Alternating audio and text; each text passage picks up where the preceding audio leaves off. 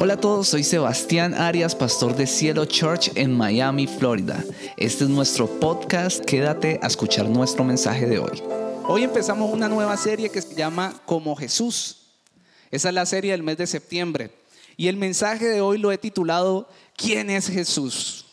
¿Quién es Jesús? Y tal vez ustedes leen ese, ese título y dicen, esto es básico, es básico, ¿cómo así que quién es Jesús? Si estamos en una iglesia cristiana, o sea, ¿por qué vamos a enseñar de esto? Esto no es un mensaje como para los kids, para los niños. Pero no, el hecho de que sea algo básico no quiere decir de que no sea algo muy importante. En, en, el Evangelio yo he aprendido que lo básico es lo que las personas tendemos a dejar de un lado, pero generalmente es lo más importante. Y yo quiero que me acompañen a leer Mateo capítulo 16, versículo del 13 al 17. Presten mucha atención, dice así. Cuando llegaron cerca del pueblo de Cesarea de Filipo, Jesús preguntó a sus discípulos, escuche bien, ¿qué dice la gente acerca de mí, el Hijo del Hombre? Los discípulos contestaron, bueno, algunos dicen que eres Juan el Bautista, otros dicen que eres el profeta Elías y el profeta Jeremías o alguno de los profetas. Entonces Jesús les preguntó, ¿y ustedes qué opinan?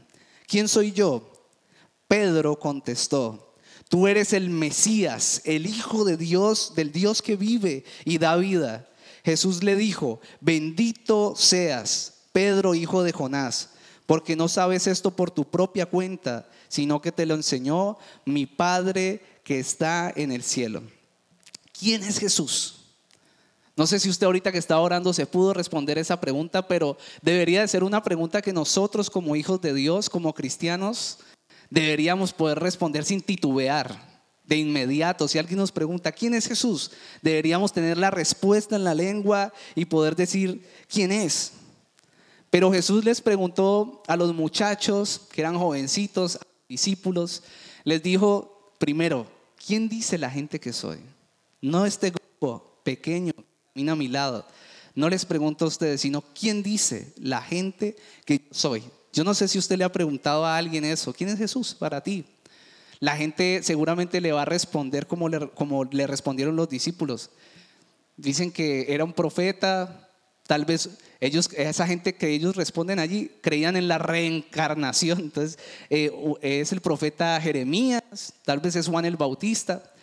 Y hoy en día la gente sigue haciendo lo mismo. La gente uno le pregunta quién es Jesús, hablan de él, han escuchado de él y dirán, fue un maestro, un excelente tipo, un maestro de cómo vivir moralmente bien. Eh, fue una persona ejemplar y tienen muchas descripciones y muchas opiniones acerca de quién es Jesús. De hecho, si usted le pregunta a un Hare Krishna, a un hindú, a un budista, a una persona que eh, practique otra religión, esas personas también tienen algo que opinar acerca de Jesús. Algo han escuchado de Jesús. La fama de Jesús es mundial. Partió la historia en dos. La historia de, la humanidad se divide en los tiempos antes de Cristo y después de Cristo. Y eso no es para nosotros los cristianos. Así se habla en el mundo entero. Todo el mundo tiene una opinión acerca de Jesús. Y está bien si las personas de afuera no pueden responder rápidamente quién es Jesús. El problema es que muchos verdaderos creyentes no se sienten capacitados para responder esa pregunta. ¿Quién es Jesús? Y tal vez esto va a sonar así fuerte, pero tal vez la mayoría de las personas que, estén que están aquí sentadas hoy no pueden responderlo en este momento de una manera concreta y precisa como Jesús quisiera escucharlo. Debido al que el mundo está lleno de opiniones, acerca de quién es Jesús, pues debemos de tener una fuente confiable de, esa descripción de lo que es Jesús. Y la fuente confiable es la palabra de Dios. Así que después de preguntarle a los discípulos, Jesús procedió a preguntarles, después de preguntar a los discípulos qué opinaba la gente, procedió a preguntarles directamente a ellos. En el versículo 15 dice, ¿y ustedes opinan? Se va a acabar este, esta batería. Si me prestan otro micrófono, por favor. ¿Y ustedes qué opinan? ¿Quién soy yo? Lo que prácticamente Jesús les está diciendo allí es, ok, ya escuché lo que las personas dicen de mí, pero a mí me importa es ustedes que caminan cerca de mí. ¿Quién piensan que soy yo? ¿Quién piensan ustedes que soy yo? ¿Cuál es la opinión de ustedes acerca de mí? Y salió el destacado discípulo de Jesús, Pedro, y dice la palabra de Dios que le contestó, tú eres el Mesías, el Hijo del Dios que vive y da vida. Y lo primero que quiero decirte hoy en esta mañana es que nosotros debemos de tener una fe bien anclada, así como la de Pedro. Es sorprendente porque eran doce discípulos y solo él llegó y dijo, tú eres el Mesías. ¿Sabe? Yo le voy a traducir qué es esto y por qué Jesús alabó esta respuesta. Porque lo que él le dijo en otras palabras es, tú eres Dios. Tú no eres solo un hombre que se encarnó aquí, tú eres Dios. Cuando le dijo tú eres el Mesías, lo que le estaba diciendo es, tú eres el ungido de Dios, el escogido de Dios, tú eres el Hijo de Dios, tú no eres solo un profeta, tú no eres solo un hombre, tú no eres solo un maestro de una ley moral, Pedro reconoció la deidad de Dios inmediatamente. Por eso Jesús pasó seguido, le alabó la respuesta. Y la divinidad de Jesús es, el gran tropiezo para muchas personas en el mundo hoy en día, inclusive para los judíos mismos. Estaban esperando, la venida de Jesús está profetizada más de 300 veces en el Antiguo Testamento, antes de que Él llegara. Más de 500 años atrás ya estaba profetizada la venida de Jesús. Y este, este hombre reconoció que cuando llegó ese era el Mesías. Los judíos, muchos judíos hasta hoy siguen esperando el Mesías. Porque reconocen a Jesús, pero no lo reconocen como Dios mismo. No lo reconocen como el Mesías. No lo reconocen como el, el elegido de Dios. Y creer en la deidad de Jesús es esencial. Nosotros, la respuesta de nosotros nos pregunta quién es Jesús, debe ser directamente es Dios, porque eso es lo que nos da vía libre a la vida eterna. Esa es la respuesta que nos da salvación, creer que Jesús es Dios. Si tú dices, Jesús es un profeta, no es suficiente. Si tú dices, Jesús es un buen tipo, me cae bien, tiene una personalidad divina, cuando lo leo es hermoso, eso no es suficiente. Lo que es suficiente es que tú puedas decir, Jesús es Dios. Un verdadero creyente dice sin titubear como Pedro, Jesús es Dios. Y Dios mismo fue el que murió en la cruz por mis pecados. Dios mismo es el que camina conmigo hoy. Dios mismo es el que entiende mis pasiones porque estuvo aquí en la tierra y vivió todas estas pasiones pero sin pecado alguno y por eso me puede entender. Dios mismo caminó conmigo aquí. Dios mismo está conmigo. Si te preguntan, tú debes de responder, Jesús es Dios mismo. Jesús es Dios. Jesús es el Mesías, el escogido de Dios. Después en el versículo 17, Jesús le dice a Pedro, tú no llegaste, bienaventurado eres porque tú no llegaste a esa conclusión por tus propios racionamientos, no llegaste a esa conclusión por la teoría, por la prédica de alguien, sino que tú llegaste a esa conclusión porque mi Padre Celestial te lo reveló desde los cielos. Quiere decir que para nosotros saber quién es Jesús necesitamos una revelación espiritual. Necesitamos sentir que Jesucristo mismo está en nuestras vidas. Necesitamos una experiencia con Dios. En, este, en esta semana estuve leyendo acerca de la vida de dos hombres. Uno es Lew Wallace, así se llama este hombre. Y este era un famoso general del ejército aquí en Estados Unidos. Además de eso fue gobernador de Nuevo México aquí en Estados Unidos. Para mucha gente era considerado un genio este hombre. También era un excelente escritor, pero sobre todo era un estudioso y abogado. Era abogado también. Y la vida de este hombre interesante porque todo el mundo lo conocía por esto y porque era ateo. Y uno de sus objetivos de vida era sacar dos años de su vida para irse a estudiar a las mejores bibliotecas de Estados Unidos y de Europa por dos años, con la única intención de escribir un libro que derribara la idea del cristianismo del todo, que derribara la idea de que Jesús es Dios y así poder destruir el cristianismo. Entonces, Este hombre así lo hizo, sacó sus dos años, se fue a estudiar y cuando llegó, cuenta su biografía, que se puso a escribir, escribió el primer capítulo y cuando empezó a escribir el segundo capítulo cayó de rodillas. Dice la biografía de él, se vio de rodillas llorando y confesando que Jesucristo era su Dios y su Salvador. Es impresionante. Este hombre terminó cuando lo que dice la biografía es que cuando empezó a escribir se vio confrontado con toda una evidencia irrefutable de que Jesucristo es Dios. Y empezó a confesar que era su Salvador. Este hombre fue quien escribió la famosa novela Ben Hur. Tal vez algunas personas o muchas personas de aquí no conozcan Ben Hur, pero la generación de mi papá para atrás conocen mucho esta novela, pero yo también la conozco tranquilos, no se sientan eh, viejitos. Me vi la película, me vi la reencauchada, muy buena. Es una, una película basada en esta novela en la época de Jesucristo y que habla mucho a nuestra vida. Ese hombre tenía, tuvo una gran revelación de quién era Jesucristo. Pero igualmente el ya fallecido C.S. Lewis, que es un famoso escritor de literatura cristiana hoy en día, pero no todo el tiempo fue así. Este hombre era un filósofo, profesor de filosofía de la Universidad de Oxford en Inglaterra y también se encargaba, era ateo, y se encargaba de contradecir todo lo que la palabra dice. Sacó un tiempo para estudiar acerca de Jesús, para controvertir la existencia o la deidad de Jesús. Y cuando empezó a escribir, también se vio confrontado con toda la evidencia, reconoció que Jesús es su Señor y su Salvador y terminó escribiendo más de 30 libros acerca de Jesucristo, incluidos las crónicas de Narnia. No sé si han visto las películas de, las crónicas de Narnia, pues allí el león simboliza a Jesús.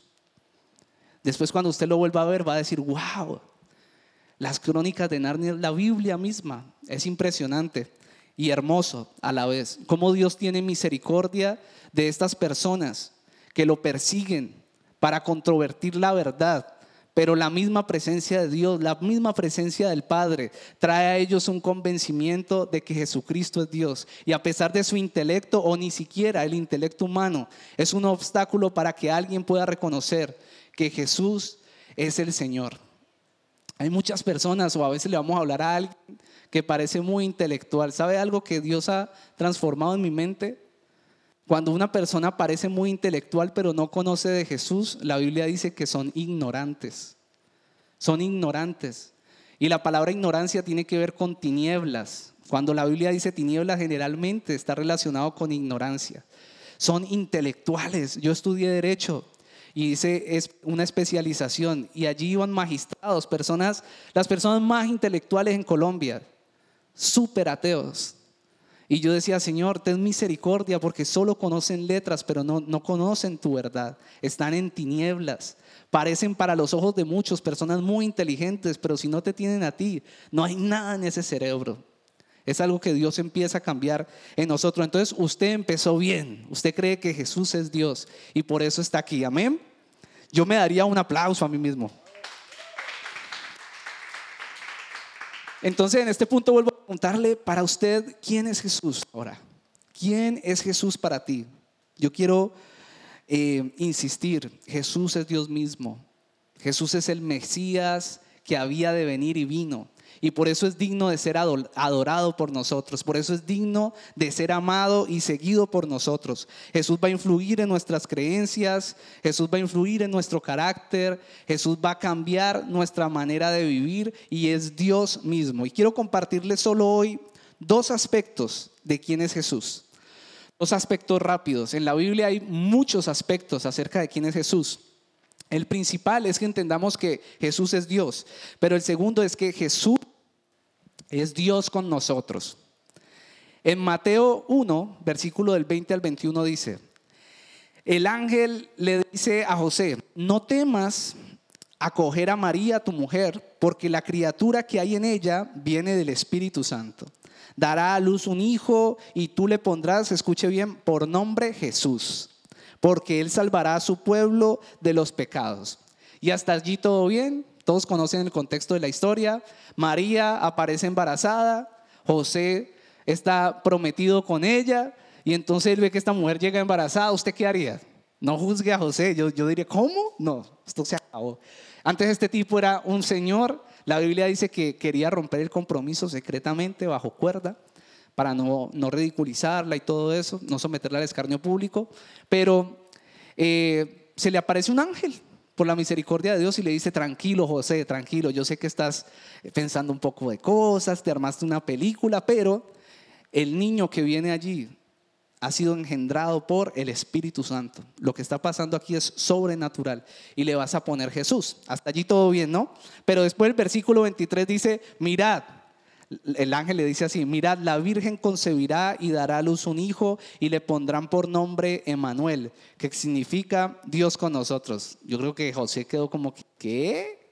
Me acabas de decir que Jesús, ahora Emanuel, le pongo Jesús Emanuel, o cómo le voy a poner. Pero yo quiero explicarle este punto. Lo que el ángel está haciendo allí es, el niño se va a llamar Jesús. Y cuando le cita esta segunda parte, lo que está haciendo es mostrándole, esto que él cita allí es una profecía de Isaías que había sido lanzada hace 500 años antes.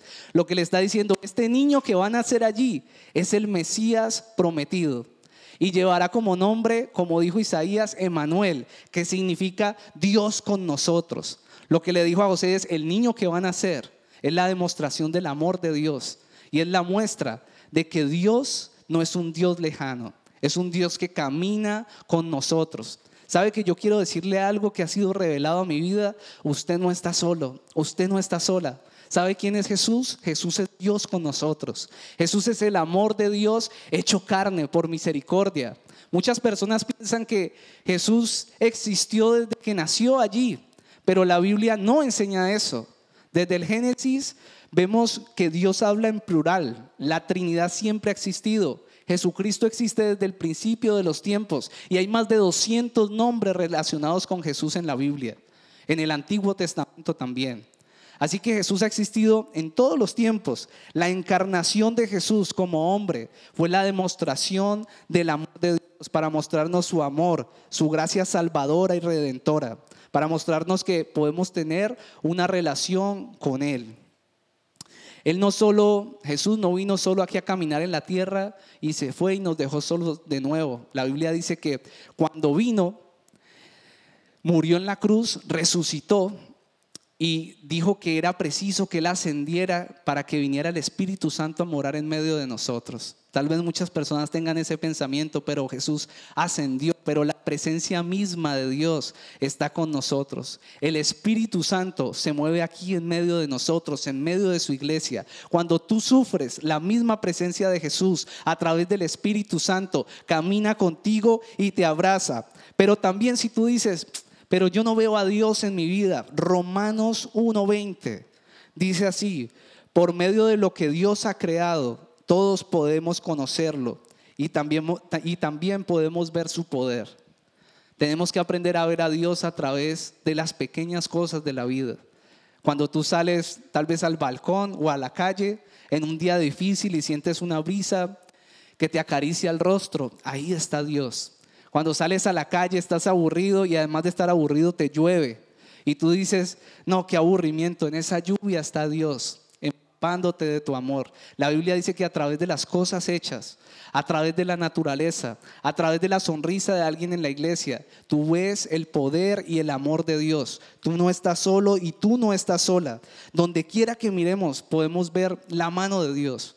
Lo que pasa es que en este mundo caído, en cualquier momento, podemos tener situaciones inesperadas, situaciones difíciles, momentos de tristeza, momentos de dolor, pero eso no significa que Dios no esté con nosotros.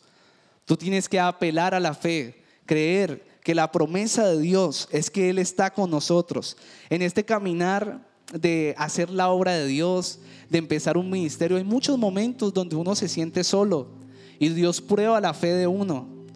Dice, listo, de verdad, echaste bien las cuentas de que me vas a servir, vamos a ver qué tanto crees en mí. Y uno se empieza a sentir tan abandonado, tan solo, tan golpeado porque todos los que nos acercamos a Dios estamos rotos, unos más que otros. Y a veces esas heridas, cuando estamos heridos, con esas heridas queremos herir a los demás. Y a veces los que más salimos heridos somos los que servimos a Dios, ¿no? y nos sentimos abandonados, pero allí como pastores encontramos ese refugio en Emanuel, en Dios con nosotros, en el Dios que no nos abandona. Tal vez a veces no podemos ir a, buscar consejo como ustedes pueden venir a nosotros así tan fácil, pero nuestro consejo está en Jesús. Él es nuestra ayuda, Él es nuestro soporte. Y yo quiero inspirarlos a ustedes hoy a que crean en que Jesús es Dios con nosotros, camina en medio de nosotros. En Juan 14, versículo 18 dice, no voy a dejarlos solos, volveré a estar con ustedes. Pueden haber áreas de tu vida donde te sientes abandonado o abandonada, pero quiero decirte algo, tú no estás solo, tú no estás sola. Hay una promesa cumplida a través de Jesús de que jamás estarías nuevamente solo o sola. Yo no sé si alguien puede decir allí, yo no estoy solo, yo no estoy sola en cualquier situación. Esta semana recordé el momento en que conocí de Jesús. No sé si algunos han escuchado esto, me imagino que sí. Me invitaron a un grupo, a un bonfire, allá no se llamaba así, se llamaba una célula, yo, ah, qué pereza, me gustaba mi rumba, mis cosas, me insistieron tanto, así como somos los cristianos, eh, eh, hostigosos, azaroso, intenso. Y me cogieron y me intensaron tanto hasta que yo dije, bueno, pues voy a ir. No, yo estaba en otro cuento y fui. Predicó un jovencito, un niño. Era un niño, no sé, 14, 15 años. Y ya sirviéndole a Dios y reuniendo y personas ya mayores. Y empezó a predicar el peladito, tan, tan, tan, tan. Predicó un mensaje normalcito en la sencillez de Dios. Nada así muy elaborado. Y yo dije, bueno, estuvo bien, chévere. Pues normal. Pero cuando ese niño empezó, que hoy es mi amigo y, mejor dicho, le debo la vida por, por esa valentía, llega y cierra los ojos y empieza a orar. Y yo sentí a Jesús mismo en ese lugar. Y mi corazón se quebrantó. Yo no sabía quién era Jesús. Pero yo supe en ese momento, no me pregunte por qué, que Jesús estaba allí. No el Espíritu Santo, no el Padre, yo sabía que Jesús estaba allí. Y sabe algo, Jesús me habló. Me habló de una le voy a decir, casi no le digo a las personas lo que Jesús me habló. Y me dijo, tú llegas a tu cuarto solo, después de la rumba, así, después de de desgastarte, de sonreírle a todo el mundo. Llegas embriagado a tu cuarto y cuando miras tu almohada sientes una soledad tan inmensa después de estar tan rodeado de tantas personas que te sonríen y te alaban tus chistes. Pero solo quiero decirte algo, ese vacío no lo dejarás de sentir hasta que camines conmigo. Pero no me dijo, camina conmigo, conviértete ya, transforma tu vida. Eso no fue lo que Dios me dijo. Me dijo sencillamente, la razón de ese vacío en tu habitación es este. Pero el vacío solo se, quitará si caminas conmigo. Adivine que yo hice. Yo seguí mi vida. yo no hice caso a eso. Yo dije, algo pasó allí en mi vida. Yo dije, Jesús es real. Eso sí, yo dije, wow, ¿qué fue esto? Yo salí de ese lugar como electrizado, como que, uh, ¿qué pasó? Yo, mi corazón había sido endurecido, yo ya tenía un corazón duro por tantas cosas que me habían pasado. Y cuando yo sentí esa presencia, yo, fui, yo me quebranté de inmediato, yo empecé a llorar. Yo quiero que tú vivas eso con Dios.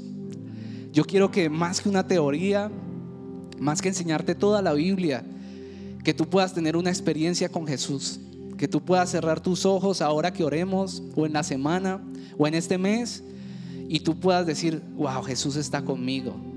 Jesús es Dios. Que vengas y me digas, pastor, Jesús es Dios. Jesús es mi Salvador. Jesús camina conmigo. Jesús es real. No importa quién predique, si es un niño. Yo ya estaba terminando mi carrera de derecho. Tenía años de estudios académicos más que ese niño.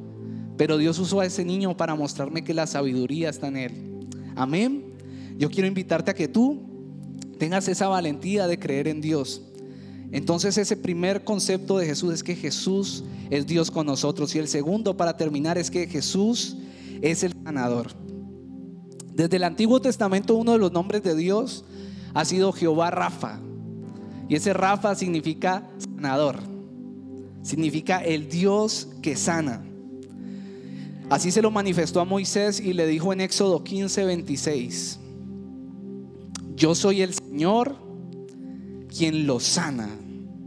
Y sanidad no se refiere simplemente a una sanidad física, sino que se refiere a estar completos, a estar restablecidos y a estar realizados. En tercera de Juan, capítulo 1, versículo 2, dice, oro para que te vaya bien en todos tus asuntos y goces de buena salud, así como prosperas espiritualmente. Cuando Jesús iba y sanaba a alguien o alguien venía en búsqueda de, sanidad, pues no sé si ha notado que Jesús decía, ve en paz, tu fe te ha salvado. Y esa palabra salvación tiene un origen en el griego, que viene de la palabra soso.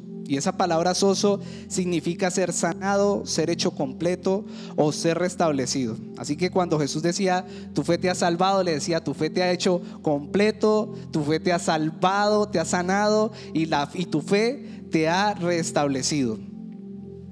Jesús le decía a los enfermos en otras palabras, tu necesidad no es esa inmediatez que tú tienes de que sáname este dolor de espalda, no. Tú necesitas una sanidad integral y esto va para todos los que están pensando en hacer los 12 pasos para una sanidad total.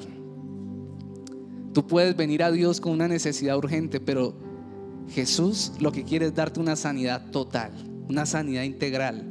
Me duele aquí, tranquilo, yo quiero sanar tus emociones, Quiero sanar tu mente, quiero sanar tu pasado, quiero sanar tu sexualidad, quiero sanar tus relaciones, quiero sanar tus finanzas. Yo quiero darte una sanidad integral para que las cosas empiecen a funcionar mejor en tu vida. Esa es, ese es el significado de salvación y de sanidad. Y esta sanidad total, este poder sanador fluye cuando nos acercamos a Jesús. Y esto lo vemos en varias partes de la Biblia. Un ejemplo que veo muy claro ahora es en Mateo 5, en donde aparece esta mujer con el flujo de sangre. La famosa mujer con flujo de sangre. Era una mujer que por 12 años había tenido un flujo de sangre. La Biblia dice que había ido donde muchos médicos. Había gastado todo su dinero. Imagino que era una mujer muy adinerada. Gastó todo su dinero y la Biblia dice que salía peor de donde estos médicos y no solo eso, sino que dice que había sufrido en manos de muchos médicos. Se sometía a ese sufrimiento solo para que miraran por qué tenía ese flujo de sangre. Y no podía por 12 años. Sin embargo, un día escuchó de Jesús y supo que iba a pasar por donde ella estaba, ella fue hasta donde ella estaba, no sé si era cerca o lejos, y fue, y en medio de la multitud se acercó como pudo, tal vez se arrastró, y la Biblia dice que logró tocar el borde, no dice que tocó el manto, el borde del manto, y apenas tocó el borde del manto, fue completamente sana. Pero Jesús se volteó y dijo, ¿quién me tocó? Seguramente tenía una autoridad tremenda Jesús cuando hablaba. Seguramente esta mujer estuvo temerosa. Y él dijo, necesito que me digan quién me tocó porque salió, fluyó de mí poder sanador, fluyó de mi poder. El poder sanador de Dios fluye cuando nos acercamos a Él. Pero este no es solo el único pasaje donde vemos esto. En Lucas 6, 17, 20 también nos damos cuenta que el poder sanador salía de Jesús. Dice, cuando descendieron del monte, los discípulos se quedaron con Jesús en un amplio lugar llano, rodeados de muchos seguidores y de las multitudes. Había gente de toda Judea y Jerusalén y de lugares tan al norte como las costas de Tiro y Sidón. Habían llegado para oírlo, escuche bien, y ser sanados de sus enfermedades. Y los que eran atormentados por espíritus malignos fueron sanados. Todos trataban de tocarlo que escuche muy bien, de él salía ser sanador y lo sanó a todos. Nosotros nunca vemos a Jesús atemorizado por la enfermedad de alguien. O, oh, la pandemia, no, no podré sanar a alguien de COVID. O esta persona tiene tal enfermedad, no podré sanarlo. Qué vergüenza orar por esa persona. Ese no era Jesús. Jesús llegaba y encontraba personas muertas y le hablaba a la mismísima muerte y ordenaba que ese cuerpo se levantara de allí. Jesús tiene el poder para sanar y en Él está esa voluntad, Él conoce los planes que Él tiene para nosotros y Él sabe que son mejores que los nuestros. ¿Era el manto el milagroso? No, no era el manto el milagroso. El poder sanador fluía de Dios mismo, de Jesús. Lo más hermoso de todo esto es que Él sabía que la gente cuando se a Él era sanada y no impedía que se acercaran. Sabe, muchas personas, esto es muy simbólico, porque muchas personas piensan que no son dignos de acercarse a Dios. Dicen, yo cómo me voy a acercar a decirle a Jesús que sane esto, o que haga esto en mi vida, o que haga este milagro, si soy indigno, si soy una persona que peca constantemente, si soy una persona que está rota, si soy una persona que se equivoca, si soy una persona que ha decidido caminar en pecado, eh, soy una persona que ya conoce la palabra de Dios, pero fallo constantemente, soy indigno de acercarme a Jesús. Pero yo quiero eso es lo que usted piensa. Yo quiero leerle la Biblia. Dice en Hebreos 4:16. Así que acérquense con toda confianza al trono de la gracia de nuestro Dios. Allí recibiremos su misericordia y encontraremos la gracia que nos ayudará cuando más lo necesitemos. Algo que yo he aprendido en este caminar y que me mantiene anclado a Jesús es que yo puedo acercarme confiadamente yo entendí que mi dignidad no depende de lo que yo haga o deje de hacer. Mi dignidad me la dio Jesús. Dios mismo en la cruz del Calvario, cuando entregó su vida por mí, por mis pecados, no solo por los pasados, sino por los presentes y los que Él sabía que yo cometería en el futuro. Esa es mi dignidad. Por eso yo voy al Padre casi siempre que empiezo a orar. Digo, Padre, en el nombre de Jesús lo que le digo es, Padre, yo no me presento en mi propio nombre porque yo soy un pecador, yo estoy sucio y soy indigno por mí mismo de acercarme a ti, pero yo vengo en el nombre de Jesús. Yo soy limpiado. ¿Sabes a quién ve el Padre cuando te mira a ti? Ve a Jesús en ti. Ve la pureza y la limpieza de Jesús. Ve la sangre de Cristo en ti. Eso es lo que ve Dios en ti. No eres indigno, no eres indigna. Jesucristo nos dignificó. Juan 10:10 dice, el ladrón no viene más que a robar, matar y destruir. Y con este termino. Muchas personas citan este pasaje y hablan del plan que el enemigo tiene con nosotros, un plan de enfermedad. El enemigo quiere enfermarnos, quiere matarnos, quiere destruirnos, quiere robarnos, quiere que estemos fracasados económicamente. Pero la gente cita este pasaje y no cita lo siguiente. El pasaje habla del plan del enemigo, pero después habla del plan de Dios y dice, yo he venido, o en otras versiones dice, en cambio, yo he venido para que tengan vida y la tengan en abundancia. Sabe, yo sé que Dios tiene una vida abundante para cada uno de nosotros. Jesús es tu sanador.